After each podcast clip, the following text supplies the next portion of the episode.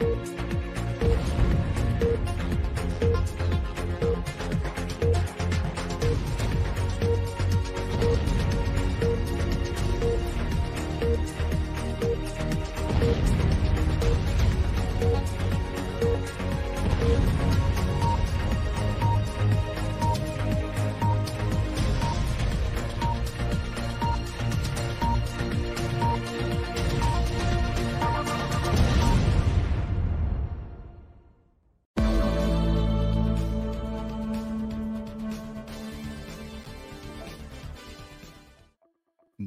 Boa noite, estamos de volta. Hoje está uma super noite, noite corrida.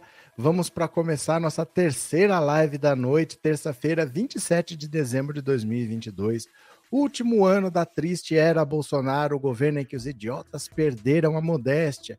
E para quem não entendeu, que eu vi na live no começo da live anterior, perguntando por que tá fazendo live picadinho? Para vocês poderem achar. Né, se eu fizer uma live grande, com tudo dentro, você nunca vai saber onde é que as coisas estão, porque tá um monte de assunto misturado e você mesmo nunca mais vai assistir essa live. Então, se eu separo, eu pego o assunto do terrorismo numa live, o assunto da formação do Ministério do Lula, outra live, a participação do Mestre José, uma terceira coisa, é mais fácil de você localizar quando você quiser assistir. Olha, eu quero saber como é que ficou a questão da escolha dos ministérios. Essa live vai ser sobre isso a outra da posse do Lula, a festa, o terrorismo, os bandidos que a gente foi uma outra live. É para facilitar para vocês acharem, fica mais fácil assim, se eu separar por assunto do que fazer uma live zona com tudo junto, que aí você não sabe onde as coisas estão. Você entendeu? Vamos lá? Vamos falar agora então, ó. Eu vou compartilhar a tela para a gente ler juntos que a Simone Tebet está dentro do ministério do Lula. O Lula está formando um super ministério. E pela primeira vez na história, os ministros estão trabalhando antes de tomarem posse. O Haddad está conversando com todo mundo, deixando tudo ajeitadinho para começar quando ele for de fato ministro. O Flávio Dino, mais do que ninguém, está desesperado com a segurança lá em Brasília, porque Brasília virou um campo de batalha. Ele está correndo atrás. A Simone Tebet já começa, o Randolph Rodrigues, mesmo não tendo cargo de ministro, o governo Lula já começou e os nomes são muito fortes, os nomes são muito pesados. A direita vai falar que não. Ah, o Lula está loteando cargos, são escolhas políticas. Não tem nada de errado a escolha ser política. Aliás, um dos grandes erros do Bolsonaro foi falar que o ministério dele ia ser técnico. Gente, um ministério técnico é um erro. Porque a política não é feita de números, pura e simplesmente. Não é assim, ó, não tem dinheiro, dane-se. Não dá para fazer porque não tem dinheiro. Não é assim. Porque a pessoa tem que comer. Não é a minha empresa. Na minha empresa, se eu não tenho dinheiro, eu demito. Não é mais problema meu. Mas no governo não é assim. Eu não posso me livrar daquela pessoa porque eu não tenho dinheiro. Então não posso ser simplesmente técnico, eu tenho que ser político. As indicações precisam ser técnicas e políticas. Não dá para ter um ministério puramente técnico. A direita só gosta de trabalhar em cima de mentiras. E agora com a Simone Tebet se confirmando no Ministério do Planejamento, a Marina Silva deve estar no Ministério do Meio Ambiente. Tudo isso deve ser divulgado na quinta-feira. Mas o Lula já deixou praticamente tudo certo e vai ser um super ministério para tocar um governo de reconstrução, porque o Bolsonaro está entregando um cenário de terra arrasada, tá? Eu vou colocar a notícia aqui na tela. Eu só vou pedir para vocês que vocês, se estão aqui pela primeira vez, se inscrevam no canal, se já forem inscritos, mandem um super chat, um super sticker, tornem-se membros do canal para o YouTube ver a interação, ver a participação e divulgar mais, tá? Vamos ler as notícias aqui? Bora, bora, bora, venham comigo. Simone Tebet aceita ser ministra do Planejamento de Lula. Bora, olha só. Lula e Simone Tebet acabam de acertar os ponteiros. A senadora do MDB aceitou o convite para ser ministra do Planejamento no futuro governo, com a inclusão do Programa de Parcerias e Investimentos. Lembra que ontem a gente estava tentando descobrir o que era PPI? Programa de Parcerias e Investimentos. Tem outra coisa que se chama PPI, que é Plano de Paridade Internacional, que é o preço do petróleo seguir a cotação internacional. Também chama PPI. Também tem parceria. Não, é PPP, né? Parceria público-privada, não é PPI. O acordo finalmente foi selado após indas e vindas. No início, Simone pleiteou o comando do Ministério do Desenvolvimento, que contudo foi entregue por Lula ao petista Wellington Dias. Depois disso, Como antecipou a coluna, o Ministério do Planejamento passou a ser a pasta mais provável para Tebet, mas ela resistiu a aceitar o convite. Avaliava que o ministério tinha pouca ação política. A MDBista chegou a flertar com o meio ambiente, mas Marina Silva bateu o pé e ficou com o comando da pasta. Com a transferência do Programa de Parcerias e Investimentos para o Planejamento, definida hoje, o ministério se tornou mais atrativo para Tebet. Já o Banco do Brasil e a Caixa, que chegaram a fazer parte das discussões, permanecerão sob o guarda-chuva do Ministério da Fazenda, que será chefiado por Fernando Haddad. Candidata à presidência pelo MDB, Simone Tebet foi importante aliada de Lula no segundo turno da eleição, quando mergulhou de cabeça na campanha do petista. No governo, ela representará a cota institucional do MDB, dando início a uma costura para consolidar a aliança em 2026. Além de Tebet, o MDB pleiteia mais dois ministérios, cidades e transportes, que contemplariam, respectivamente, as bancadas da Câmara e do Senado. Então, olha, o Lula está formando um super ministério, é um ministério para reconstruir o Brasil, é muito pior do que a gente pensa, porque muita coisa nós não vimos ainda. Nós vamos ter que tirar sigilo, vamos ter que entrar nos ministérios, começar a descer tudo, sabe? Imagina assim. Imagina que você comprou uma casa usada ou um carro usado. Tanto faz. Você olhou, tava bonitinho, você gostou, você experimentou, tava tudo bem. Mas aí se você fala assim, ó, vamos ver de verdade o que tem com mais minúcia, começa a aparecer uma coisinha aqui, outra. Conforme você vai usando, vai aparecendo uma coisa. Olha, eu não tinha visto aquela infiltração ali. E agora que choveu que eu vi que alaga. E agora que eu percebi que não sei o que, com o tempo as coisas vão aparecendo e nós não sabemos o que tem para aparecer. Então vai ser um governo de reconstrução e toda ajuda é bem-vinda. Não dá para falar eu não quero a Simone Tebet, porque ela é a representação do MDB. O MDB é um partido importante. O Renan Calheiros é amigo do Lula de muito longa data. Ele foi fundamental na CPI da Covid, ele na CPI ele foi contra o governo Bolsonaro. É importante estar do lado pensando em 2026. Às vezes as pessoas têm medo da Simone Tebet em 2026, mas pensa que você pode estar trazendo o MDB para o seu projeto em 2026. Ela pode ser vice em 2026. Ninguém sabe, né? Mas é importante ter aliados, é importante ter união e é importante saber que se o bolsonarismo voltar, mesmo sem o Bolsonaro, é importante ter união para enfrentar, né? Guia Martins, obrigado pelo super sticker e obrigado por ser membro. Cadê quem mais aqui? Deixa eu agradecer a Francisca Matos, que se tornou membro. Muito obrigado, viu? Obrigado de coração, Francisca. Obrigado pela confiança e seja bem-vinda. Cadê quem mais? Nestor, é tipo reforma em casa, as coisas vão aparecendo e a reforma nunca acaba. É, nunca acaba, mas precisa funcionar.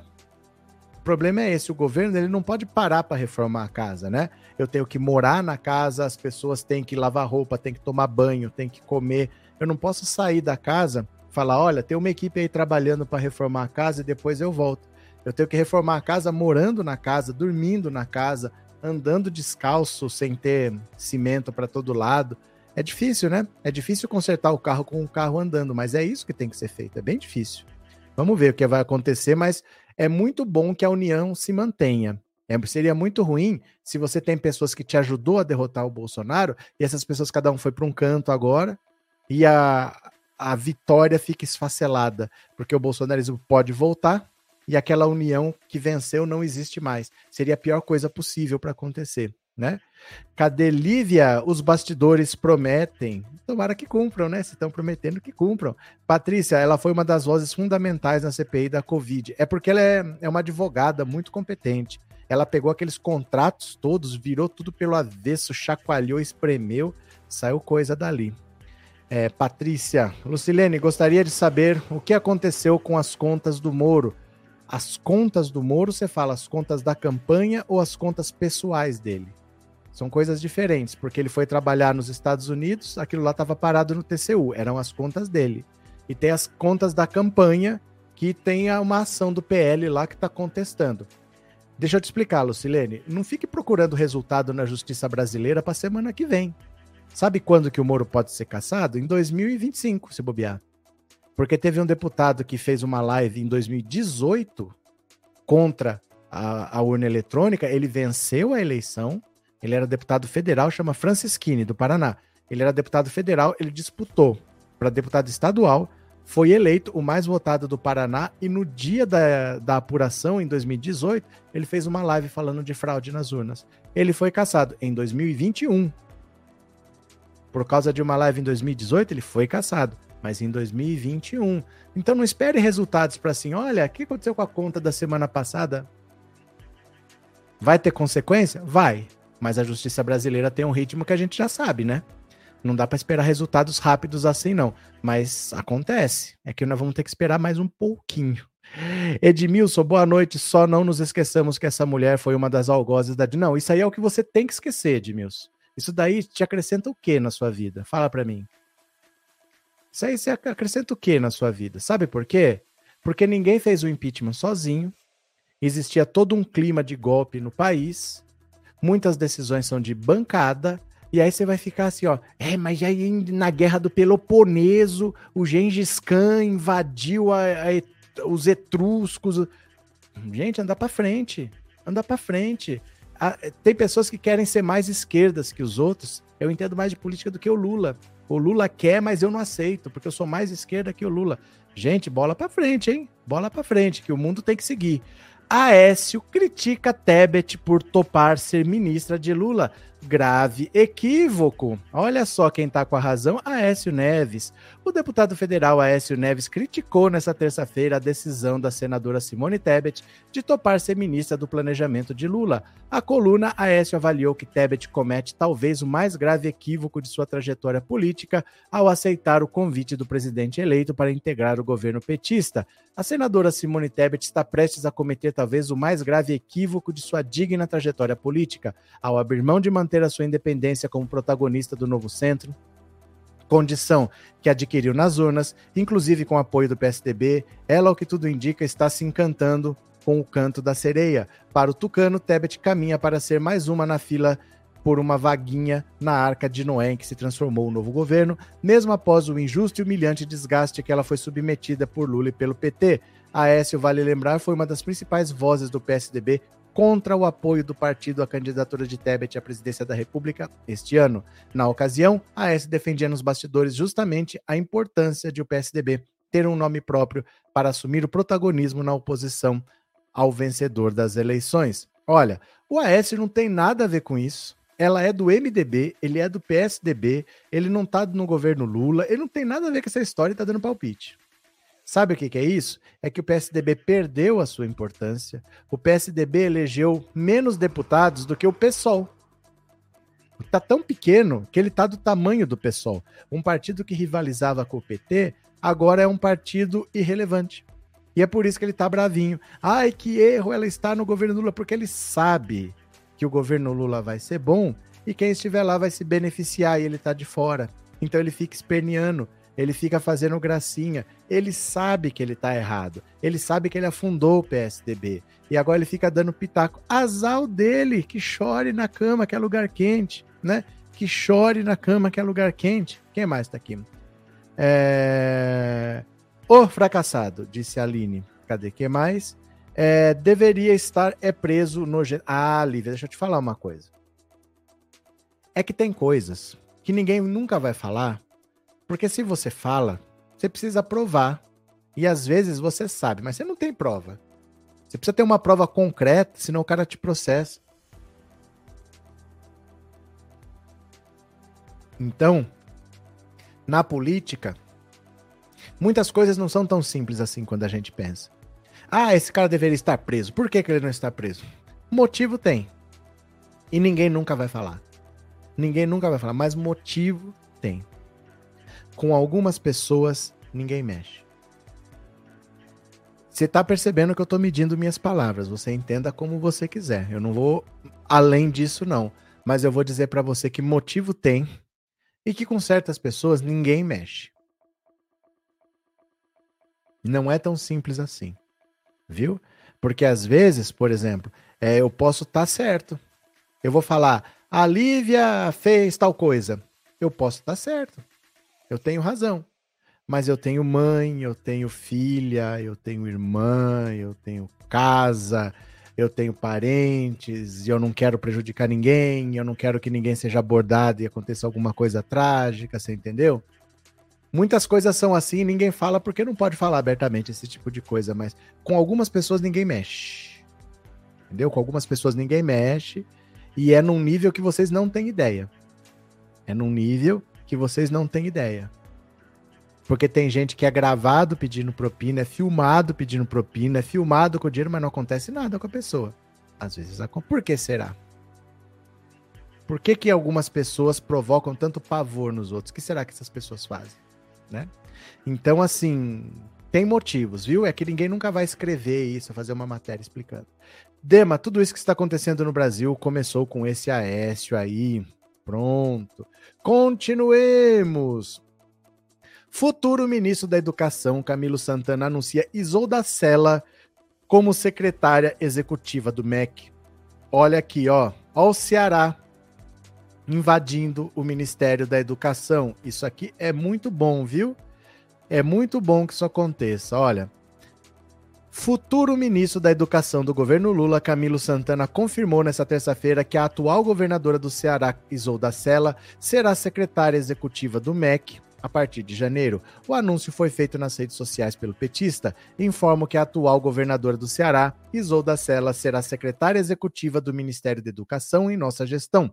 Trabalhamos juntos para recuperarmos o tempo perdido, sobretudo na educação básica. Olha os dois aqui. Eles são parceiraços. O Camilo Santana era governador do Ceará, a Isolda Sela era vice. Ele pelo PT, ela pelo PDT, né? Formada em psicologia pela Universidade Federal do Ceará e com especialização em educação infantil, Isolda assumiu o governo cearense após Camilo renunciar ao cargo para disputar uma cadeira no Senado. Ela chegou a ser cotada para assumir o comando do MEC, mas a vaga acabou indo para Santana. A Secretaria Executiva é a segunda função mais importante de um ministério, pois coordena as demais secretarias da pasta, além das entidades vinculadas.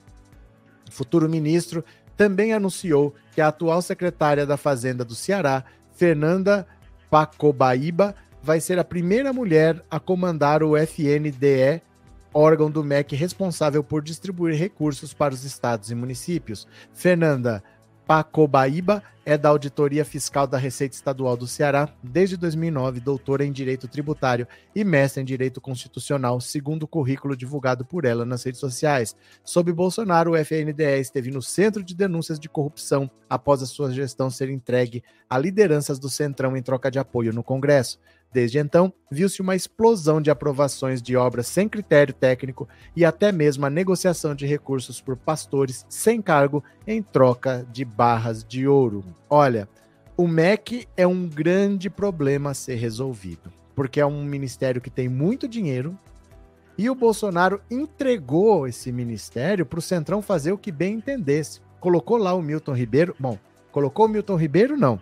Colocou primeiro o Vélez, aquele colombiano que nem português falava, ficou três meses.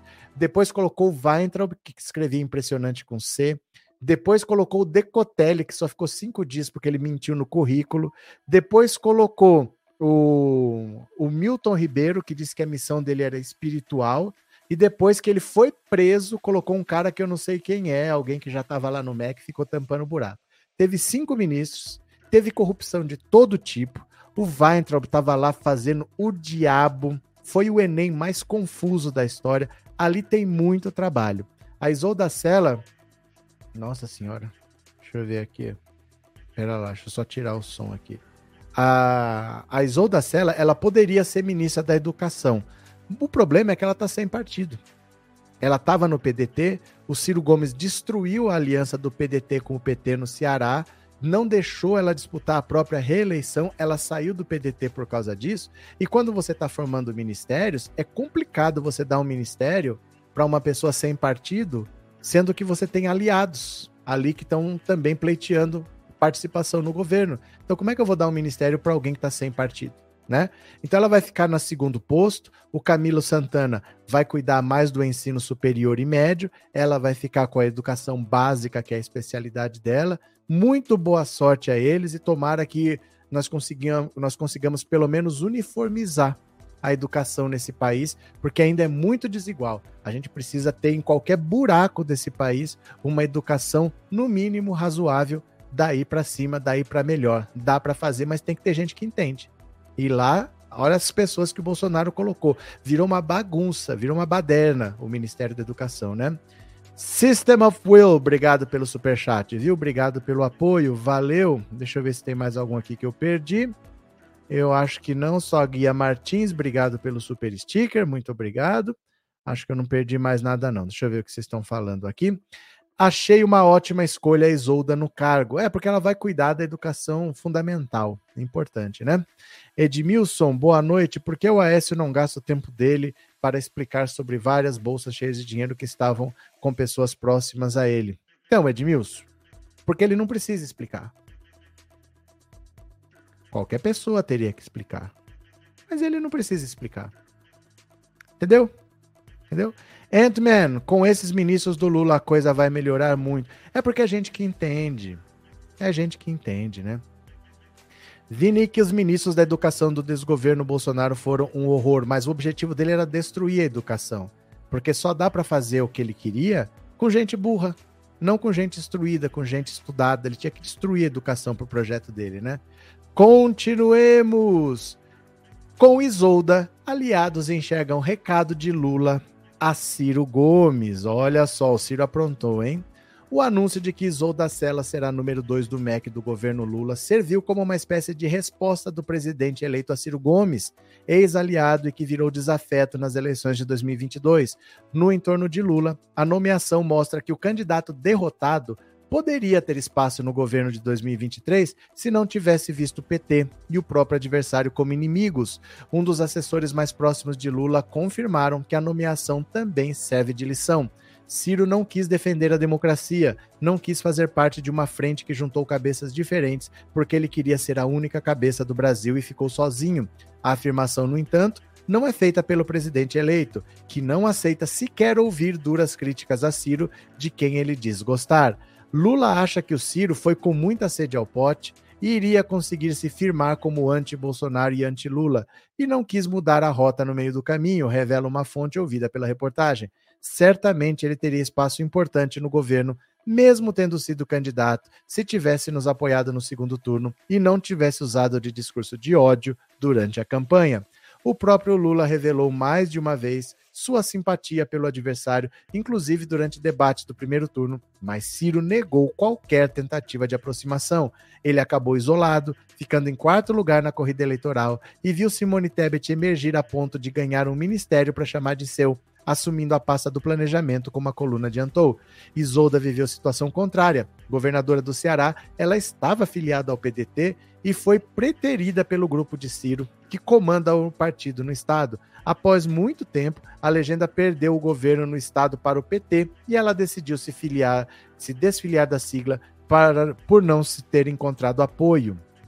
Nos corredores de Brasília, as brincadeiras com Ciro já começaram. Ciro previa Isolda desempregada em 2023 e ele presidente. O que se viu é o contrário mas ele vai ter muito tempo para pensar enquanto curte a aposentadoria, brincou um parlamentar do PT. Com Isolde e Camilo Santana, Lula leva para o Ministério da Educação o modelo que foi sucesso no Ceará e iniciou a implementação justamente por Ciro Gomes, quando ainda prefeito de Sobral. Mas ele terá que assistir tudo de longe.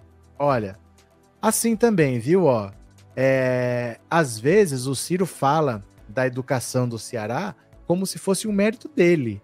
Mas a última eleição executiva que o Ciro ganhou foi em 1990, há 32 anos. Então esse trabalho não foi conduzido por ele. Faz 32 anos que ele não vence uma eleição executiva. Ele foi deputado entre 2007 e 2010, mas foi deputado porque o partido pediu. Ele estava no PSB na época, queria um puxador de votos para eleger mais deputados. Ele foi um dos 10 deputados mais faltosos, não apresentou nenhum projeto, ele só foi deputado porque o partido pediu. Fora isso, a última vitória dele foi há 32 anos. Ah, porque nós fizemos. Não ele não fez nada. O Ceará fez. Pessoas de lá fizeram. O Camilo Santana é uma dessas pessoas. Os irmãos dele fizeram. O Ivo e o Cid. A Isolda fez, mas ele mesmo. O Ciro não ganha uma eleição há 32 anos. Essa é que é a verdade, né? Sandra, é, obrigado pelo super sticker e obrigado por ser membro, viu? Muito obrigado. Cadê? É, Cristiane, é, Ciro Gomes foi a maior decepção que já tive na política. Mas sabe o que, que acontece com Ciro Gomes? Se você conversar com o cearense, ele ia falar exatamente o que aconteceu. O Ciro Gomes tem uma imagem vendida para o sul do país como um cara de esquerda, como um cara inteligentíssimo, como um político extremamente preparado. Ele vai para tudo quanto é podcast, ele é chamado para dar entrevista na televisão. Não é o que o cearense pensa dele. O, o que o povo cearense pensa do Ciro Gomes é uma coisa completamente diferente que agora nós entendemos. Agora as pessoas estão vendo quem é o Ciro Gomes, mas o cearense sempre soube que ele é essa praguinha aí. Ele brigou com os próprios irmãos. Ele desfez uma aliança do PT com o PDT vitoriosa de 16 anos enfiou lá um Roberto Cláudio para ser candidato a, a governador e conseguiu eleger o PT no primeiro turno. Não deixou a governadora, que poderia ser reeleita até com facilidade, não deixou ela disputar. O cara fez tudo errado, brigou com os irmãos, fez uma desgraceira lá. Mas o Ciro Gomes é isso daí. Ele não é preparado, ele não é inteligente. Como é que uma pessoa é inteligente se ela só toma decisões burras? O cara passa a vida inteira tomando decisões burras, mas ele é inteligente. Ele não é inteligente. Ele é estudado. Ele estudou direito, estudou economia, mas ele é burro, né? Ele é burro, ele só toma decisões burras.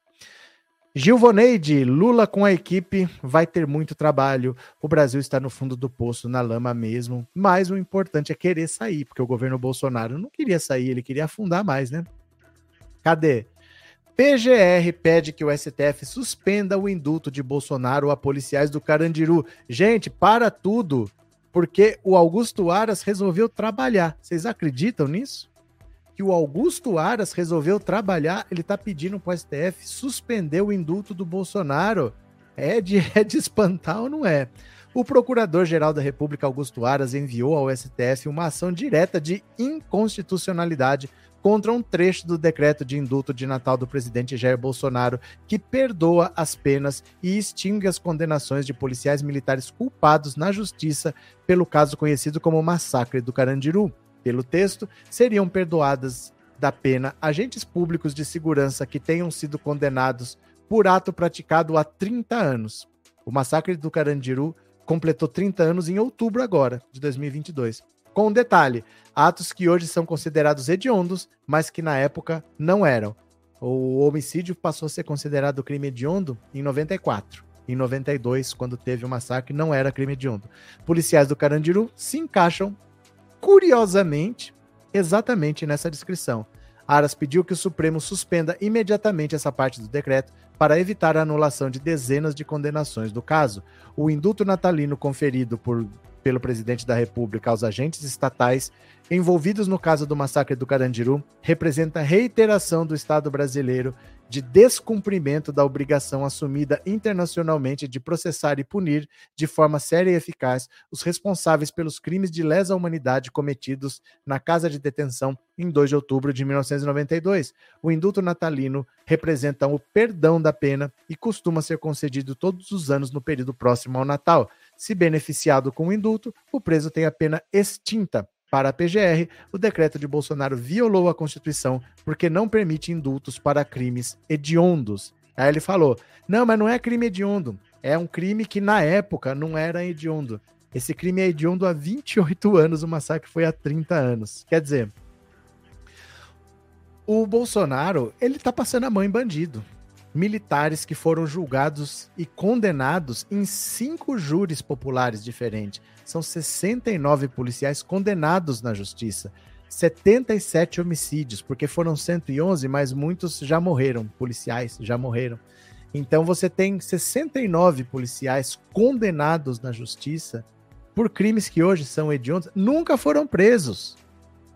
Ah, porque ainda não transitou em julgado, ainda cabe recurso, eles nunca foram presos. E o Bolsonaro queria indultar. Gente, por milagre, por incrível que pareça, o PGR começou a trabalhar. É isso que eu falo para vocês. Às vezes você pensa que a pessoa vai morrer abraçada com o Bolsonaro, ele já abandonou o Bolsonaro. Ele já abandonou. Agora que o presidente é o Lula, ele vai se enquadrar. E é assim que funciona. As pessoas vagabundeavam no governo Bolsonaro porque sabiam que tinha cobertura dele. Agora que não tem, eu não vou cometer crime para salvar vagabundo. Bolsonaro que se vire. Ele que segure os próprios BOs. Até o Augusto Aras começou a trabalhar, né? Cadê?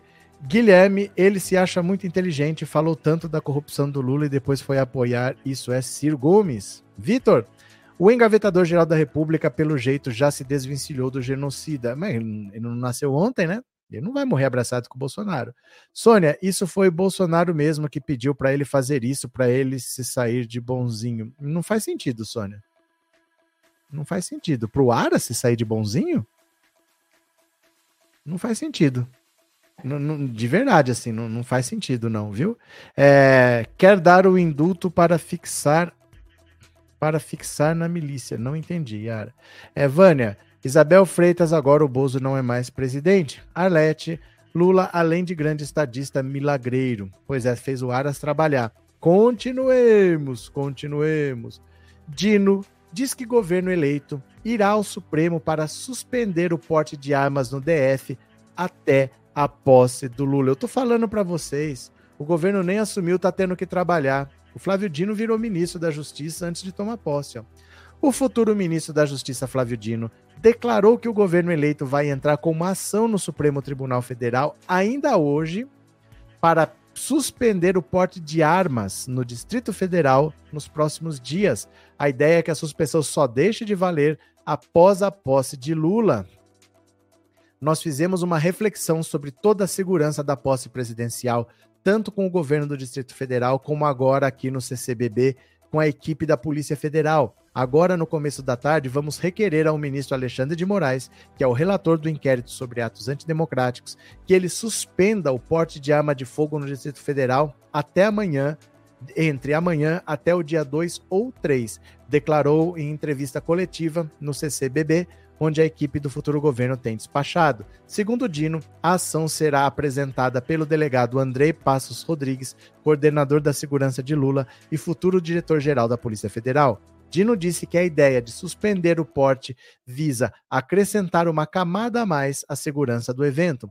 O objetivo é que, mesmo as pessoas que sejam eventualmente detentoras de autorizações de portes, por exemplo, CACs, tenham essa suspensão por ordem judicial para que fique configurada que qualquer pessoa, qualquer posse, porte de arma, nesse período será considerado crime, afirmou o futuro chefe de justiça e Segurança Pública. O acesso aos armamentos de fogo foi facilitado pelo presidente Jair Bolsonaro e é uma das principais bandeiras do governo dele. A equipe do petista está preocupada com possíveis episódios de violência no dia da posse. Nas duas últimas semanas, bolsonaristas organizaram dois atos de grande repercussão para chamar atenção para suas manifestações que têm pregado um golpe militar contra a eleição de Lula. No dia 12 de dezembro, apoiadores do atual presidente Jair Bolsonaro que perdeu a reeleição para o petista, queimaram carros, ônibus, destruíram prédios públicos e privados na região central de Brasília. No outro caso, no dia 24, na véspera de Natal, um apoiador do presidente tentou explodir uma bomba nas imediações do aeroporto de Brasília. Em ambos os episódios, os autores dos ataques são ligados a um acampamento bolsonarista instalado no quartel-general do Exército. Dino, futuro ministro da Defesa, José Múcio Monteiro e o governador ibanês se reuniram na manhã de terça para debater a segurança da posse. Depois do encontro, Dino e Múcio afirmaram ter a expectativa de que o acampamento seja desmontado antes da posse de Lula. A meta é que eles sejam desmobilizados voluntariamente, mas o futuro chefe da justiça não descarta retirá-los compulsoriamente, pois demorou pois demorou para dar fim nessa palhaçada desses acampamentos golpistas aí, né? Não, não tem porquê. Sônia, isso foi Bolsonaro. Ah, essa aqui eu acabei de ler. Cadê que mais? É, Tiago Simone tem muito a acrescentar. Vai trabalhar muito, né? Vai trabalhar muito. Carlos, existem pessoas que sobrevivem do farelo que cai da mesa da burguesia. Cadê que mais? O que isso quer dizer, Carlos? É, Giremarum, por pro Pro mais. Não tô entendendo nada, não respeita nada, Dino não teve confiança. Não entendi nada. Gente, vocês inventam palavras, vocês. Eu não entendi nada, de verdade. Desculpa, tá? É, Jorge, mas se a polícia é conivente, nada vai adiantar a proibição. Jorge, de novo, vocês não entendem uma coisa. Tudo está mudando com o começo do governo Lula. Até o PGR está trabalhando até essa polícia bolsonarista vai se enquadrar. O problema é que não tem comando. Não tem comando. O Ibanês agora vai ter que comandar. Teve uma reunião com o José Múcio, que é o futuro é, ministro da Defesa, o Flávio Dino, que é o futuro ministro da Justiça, e falaram para ele: olha, tem que ter segurança aqui. Vão ter mais de 100 delegações estrangeiras aqui. Esse pessoal tem que ter segurança. Como é que vai trazer o representante dos, de, de outras nações aí e vamos ter caso de violência, vamos ter explosão aqui? Nós vamos ter que segurança. E enquadraram. E a polícia vai ser enquadrada e vai funcionar. Não pensem que essa baderna eles fazem porque eles querem, eles fazem porque eles podem, porque estão deixando. As coisas estão mudando. Então o comportamento deles vai mudar também. O Augusto Aras está trabalhando, gente. Vocês imaginavam isso, vocês iam ver na vida de vocês o Augusto Aras trabalhar, ele está trabalhando, né? Cadê? Guilherme, Lula vai desarmar os cidadãos e os bandidos vão reforçar seus armamentos, aí sim a bandidagem vai multiplicar. Falou Guilherme o trouxa. Guilherme, entenda uma coisa assim. Esse discurso é um discurso tão infantil que dá dó quando alguém fala um negócio desse. Ah, mas vai desarmar o cidadão de bem. Quer dizer que você, você é o quê? Você é dono de padaria, nunca pegou numa arma na vida, você tá preocupado com o quê? Você não tem arma, com o que você tá preocupado? Só para eu entender. Porque as pessoas acham que se o seu, o seu Miguel barrigudo, dono da padaria, se eu souber que ele tem uma arma, o bandido vai fazer um curso profissionalizante no Senai de pizzaiolo e vai trabalhar. É, vocês acham que é isso? Ah, vou fazer um curso de garçom aqui, porque agora tá muito violento para mim, o seu João tá armado. Vocês acham mesmo que o bandido ele deixa de ser bandido porque o, o Antônio Henrique tem, tem uma arma na cara? Ele vai lá roubar a arma. Eu, sinceramente, não sei de onde que essas pessoas tiram essas ideias bestas, assim. Ai, tá desarmando o cidadão de bem. Você não tem arma, não tá te afetando, né? Cadê? Eli Sampaio, quando o Bolsonaro virará, virá presidenciário, será que o Lula irá visitá-lo no presídio? Não tenho a menor ideia. Fumbabi, ele quis dizer que estava para ser para ser contrato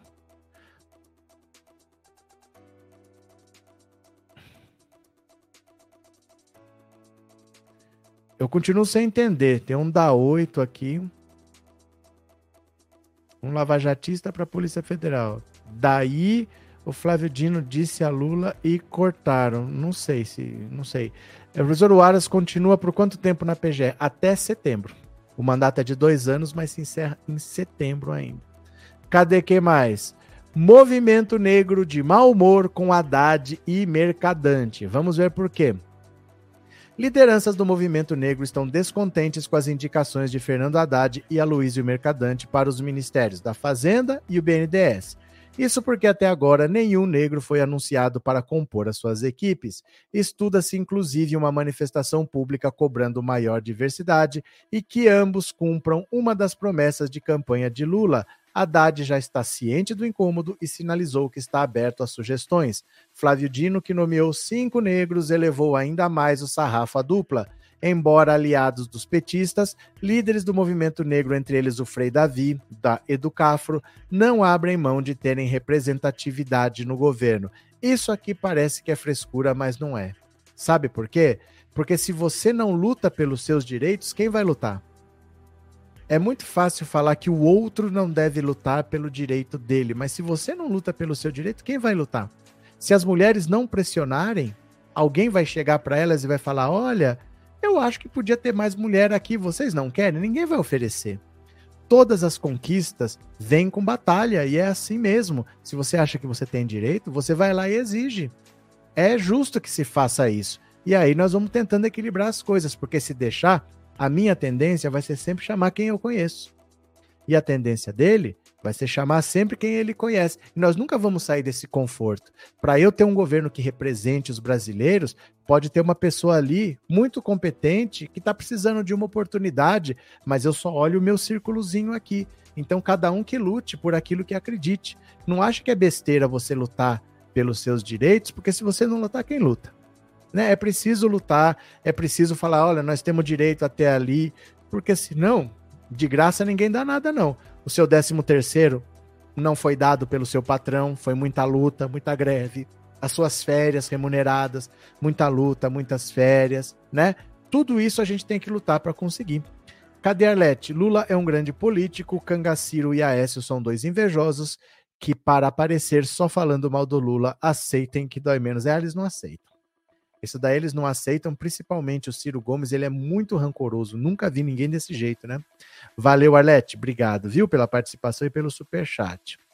Cadê? Quem mais? Sandra, Bolsonaro entregou a arma quando foi assaltado. Ele levou a moto e a arma dele, né? Jonival, se segura ladrões, o dia da independência do Brasil está chegando, do Brasil ser liberto do comunismo. Fazia tempo que não aparecia ninguém aqui com medo do comunismo. Fazia tempo que não aparecia ninguém com medo do comunismo. Tem medo do comunismo, os latifundistas, são os monopolistas, são os colonialistas, enfim, os parasitas. São os latifundistas, são os monopolistas, são os colonialistas, enfim, os parasitas. São os latifundistas, são os monopolistas, são os colonialistas, enfim, os parasitas. Ai, tava faltando alguém com medo do comunismo. Eliane, ué, Augusto Aras ressuscitou? Ah, ele nunca esteve morto? Ele se fazia de morto, mas ele nunca esteve morto, né? Cadê? Inácio, sou de Brasília e estarei na posse do Lula com a minha cachorrinha, que é muito parecida à Resistência, nome do cachorrinho do Lula. Pronto? Faz assim, coloca uma câmera na resistência, ela é parecida, você vai lá e troca e nós vamos ter imagens exclusivas da posse. Abraço, viu, Inácio? Cadê? Cadê? É...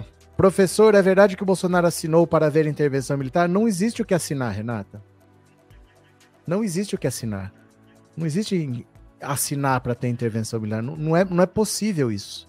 Não existe essa possibilidade. Não há como se fazer isso. Não existe assinar para ter intervenção. Não tem como. Não tem como. A nossa Constituição foi feita exatamente porque tinha acabado o período militar. Então ela foi feita para evitar que tivesse outro. Não existe possibilidade de assinar a intervenção militar. Não é possível. Não é possível. É a mesma coisa que você falar assim, ó. Você assinou comprando um terreno na Lua? Não, não é possível. Não tem como fazer. Não, não há como assinar a intervenção militar, viu? Não, não existe essa possibilidade. Cadê? Uh, você acha que a aproximação de Haddad e Tebet no mesmo ministério tem a ver com a, com a, próxima eleição? Não é no mesmo ministério. São dois ministérios diferentes que trabalham juntos. É o Ministério da Fazenda e o Ministério do Planejamento. Os dois são ministros, são ministérios diferentes, mas eles vão trabalhar juntos porque são é, assuntos correlatos. O que vai acontecer para 2026, ninguém nem sabe quem vai estar tá vivo, né? Ninguém sabe quem vai estar tá vivo. É só tempo vai dizer se o, Haddad que vai querer ser candidato, se o Lula vai ser candidato à reeleição, se a Simone Tebet vai querer ser candidata, ninguém sabe. Ninguém sabe. Esse mandato nem começou, imagina o outro, né? Então ninguém sabe, mas são dois ministérios diferentes, viu?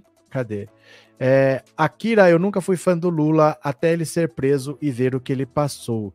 O problema maior é, é que o que ele passou foi um grande acordo nacional com o Supremo, com tudo. Se ele não vai preso, ele se elegia de novo e seriam seis vitórias em seis eleições.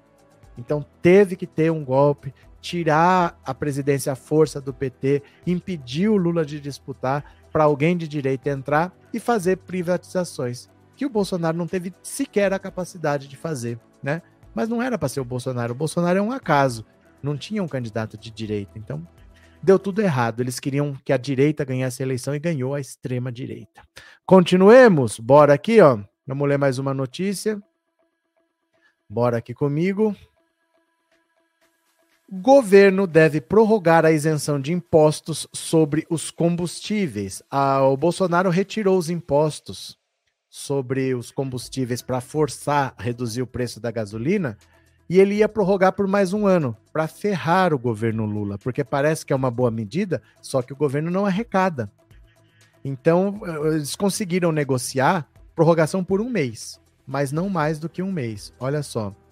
Em acordo com o futuro governo Lula, o Ministério da Economia deve prorrogar a isenção do PIS e do COFINS sobre combustíveis por mais 30 dias. A isenção terminaria no final desse ano. Se a medida não for prorrogada, gasolina, diesel e gás de cozinha subiriam o preço a partir da posse de Lula. O novo governo ainda não tomou uma decisão final sobre a isenção para um, por um prazo maior que um mês. Na equipe de Lula, há quem defenda mantê-la apenas para o diesel e gás de cozinha e retirar da gasolina, e depois substituir a isenção por um mecanismo para evitar a alta no preço dos combustíveis. A proposta foi apresentada por Paulo Guedes ao futuro ministro Fernando Haddad, exatamente para evitar que os combustíveis tivessem um aumento no início do novo governo. O Ministério da Economia chegou a sugerir uma prorrogação por 90 dias, mas ficou acertado o prazo de 30. Se fosse reeleito, o presidente Bolsonaro tinha a intenção de manter a isenção durante todo o próximo ano. Haddad, a princípio, se colocou contra a prorrogação por 90 dias. Chegou a dizer que preferia deixar essa decisão para janeiro, mas houve uma posição do atual governo de estabelecer a prorrogação por pelo menos mais um mês.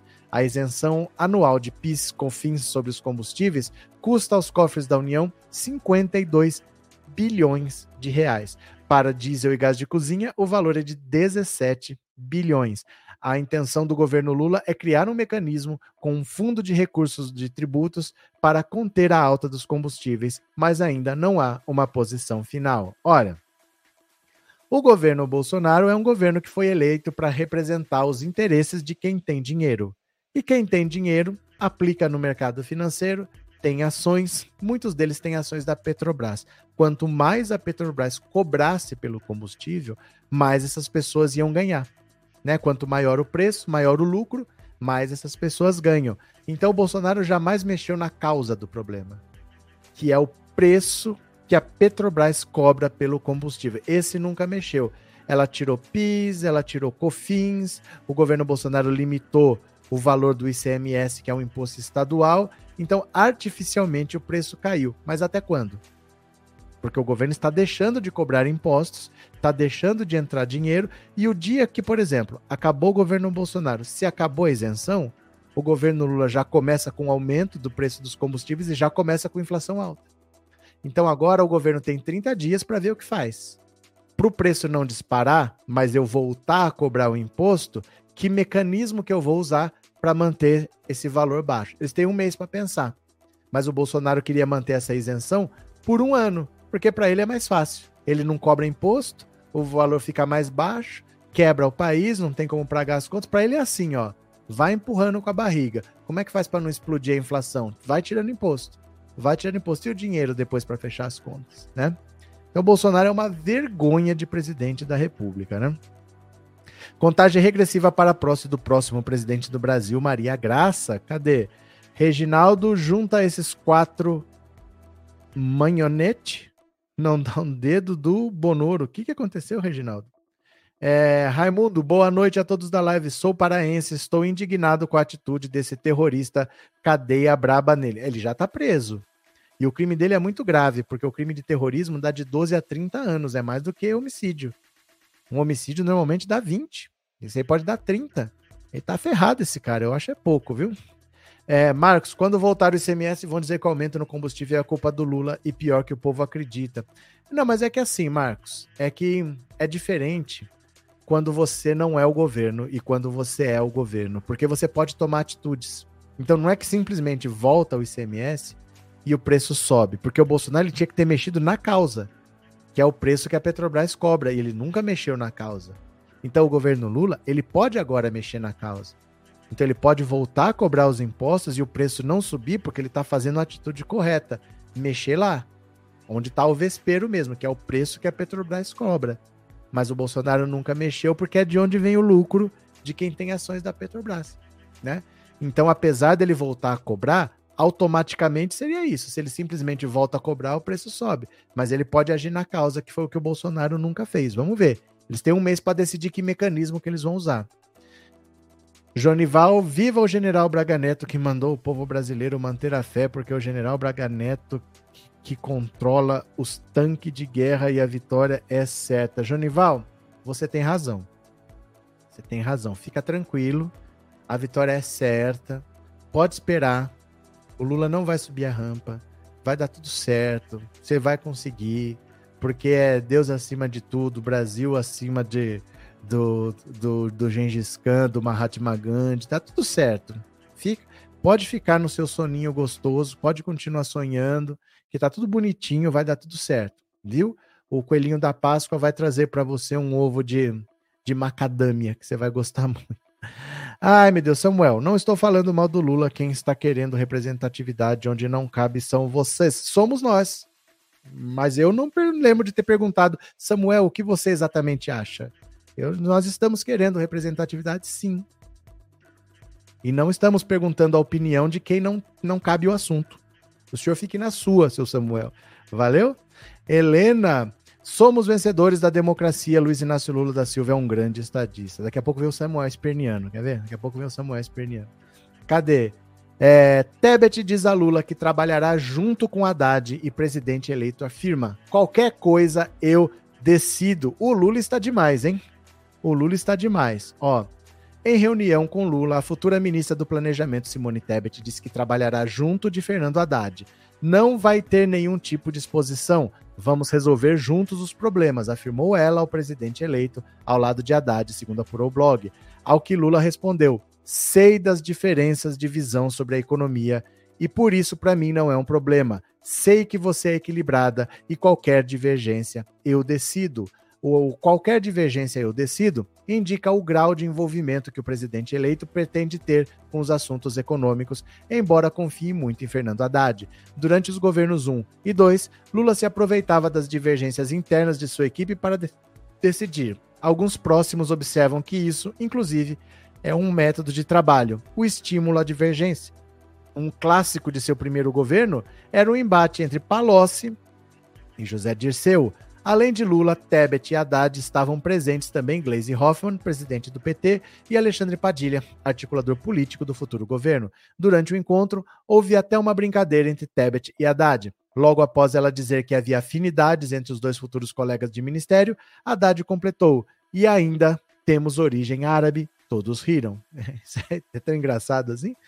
O Ministério do Planejamento de Tebet participará do Programa de Parcerias e Investimentos, inclusive do Comitê Gestor. A coordenação seguirá com a Casa Civil. A pasta não vai ficar responsável pelos bancos públicos, como o Banco do Brasil e a Caixa. Olha, tem tudo para dar certo.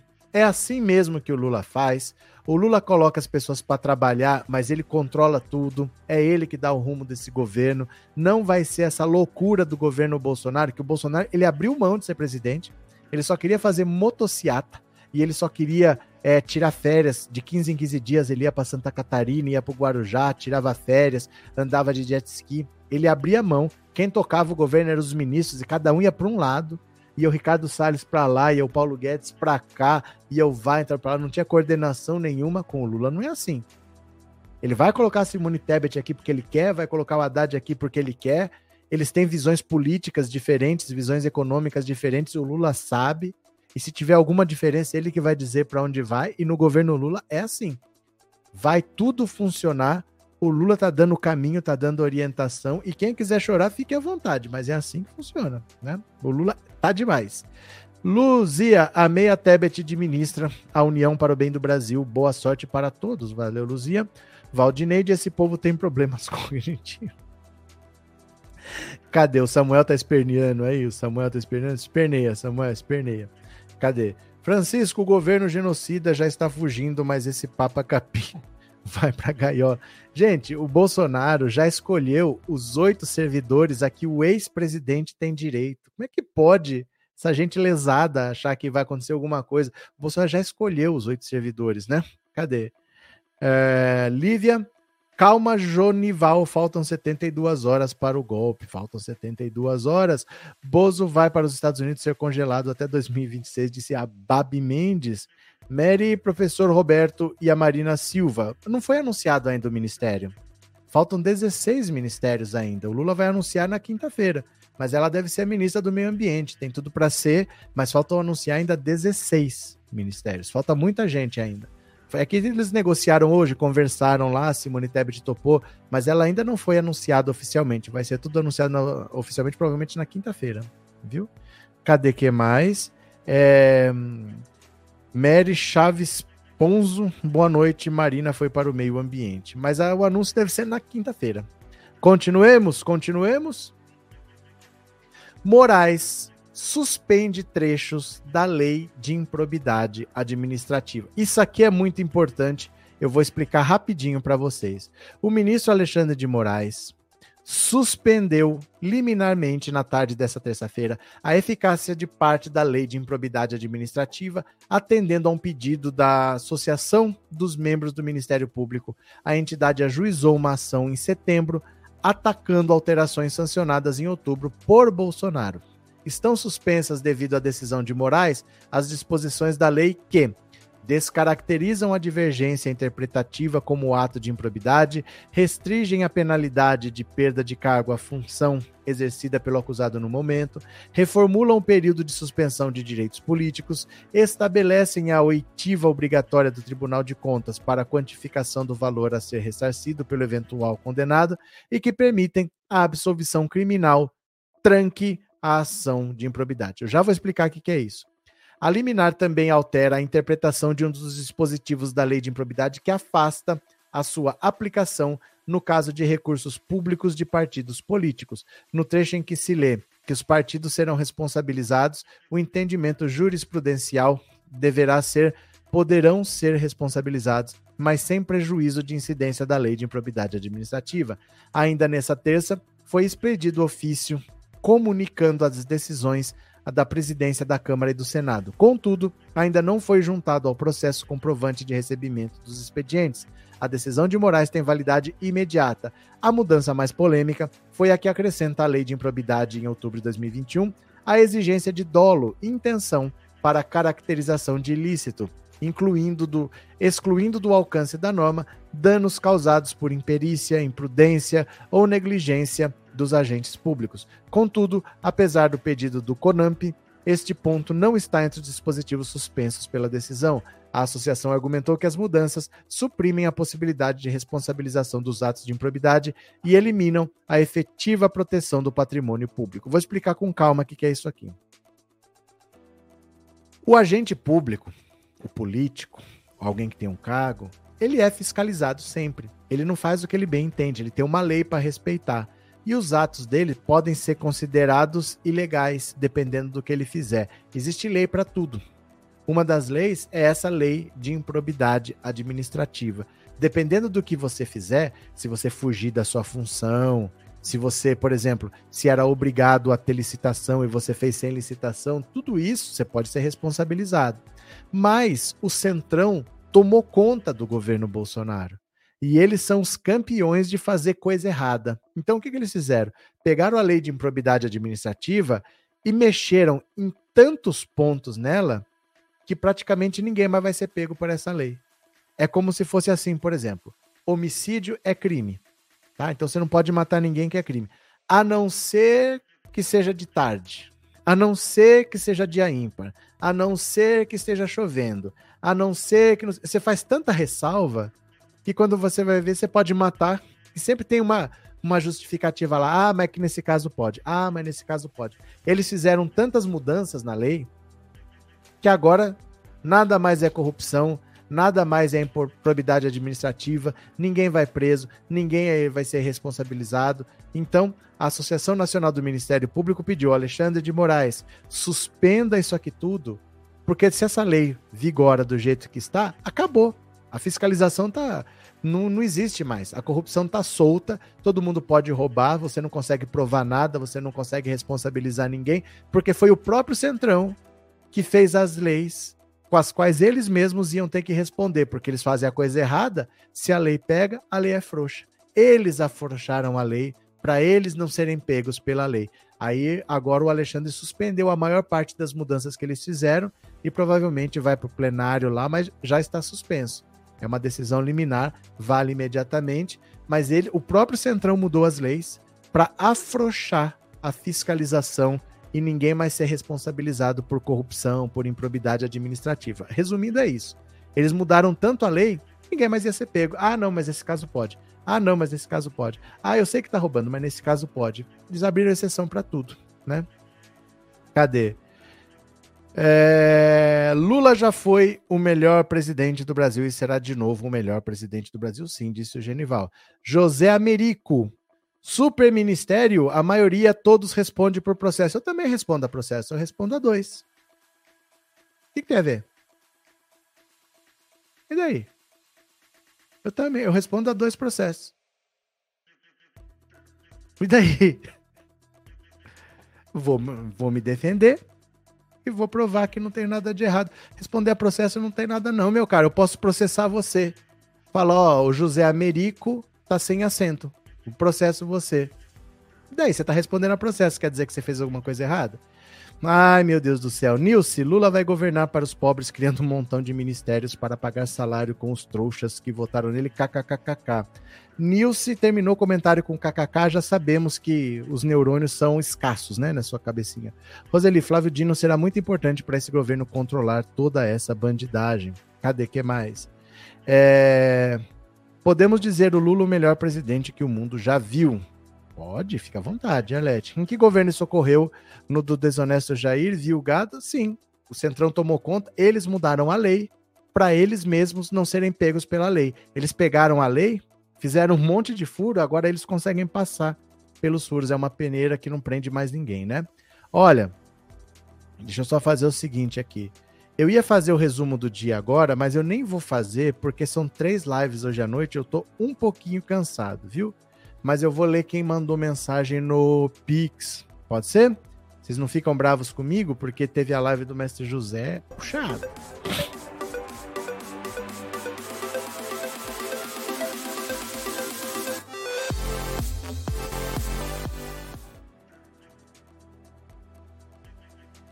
Pronto, tá aqui, ó. Rapidinho, rapidinho, rapidinho. A gadaiada tá esperneando, é engraçadinho, né? Quando a gadaiada fica esperneando, é engraçadinho. Eu acho bonito ver eles espernear, porque daqui quatro dias eles não vão saber pronunciar mais Bolsonaro, só vão saber falar Lula. Deixa eu ver aqui. Olha, deixa eu agradecer a Maria Regina Almeida Correia, muito obrigado de coração. É, deixa eu agradecer também ao Wilson Fernandes, obrigado, Wilson. Cadê quem mais? Edileuza Bernardo dos Santos, muito obrigado, Edileuza.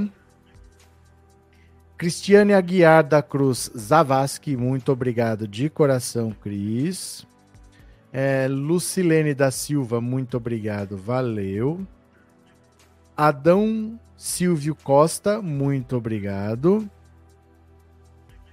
José Dinairan Oliveira Torres, o sol há de brilhar, muito obrigado, José, valeu. Cadê quem mais? Boa noite, aqui é a professora Marisete, obrigada pelas análises. Eu que agradeço, Marisete Waldhelm, muito obrigado. Hum, não. Luiz Fernando Gomes, muito obrigado de coração, obrigado pelo apoio, Luiz. É, tá acabando, viu? Só faltam dois. Espera lá. Coragem. Esses aplicativos de banco, viu? Bora, moço.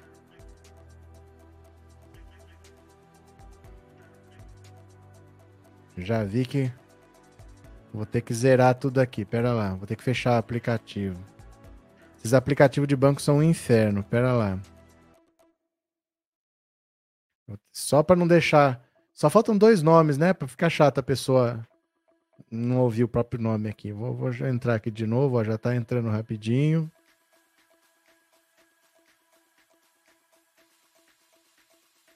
Pronto.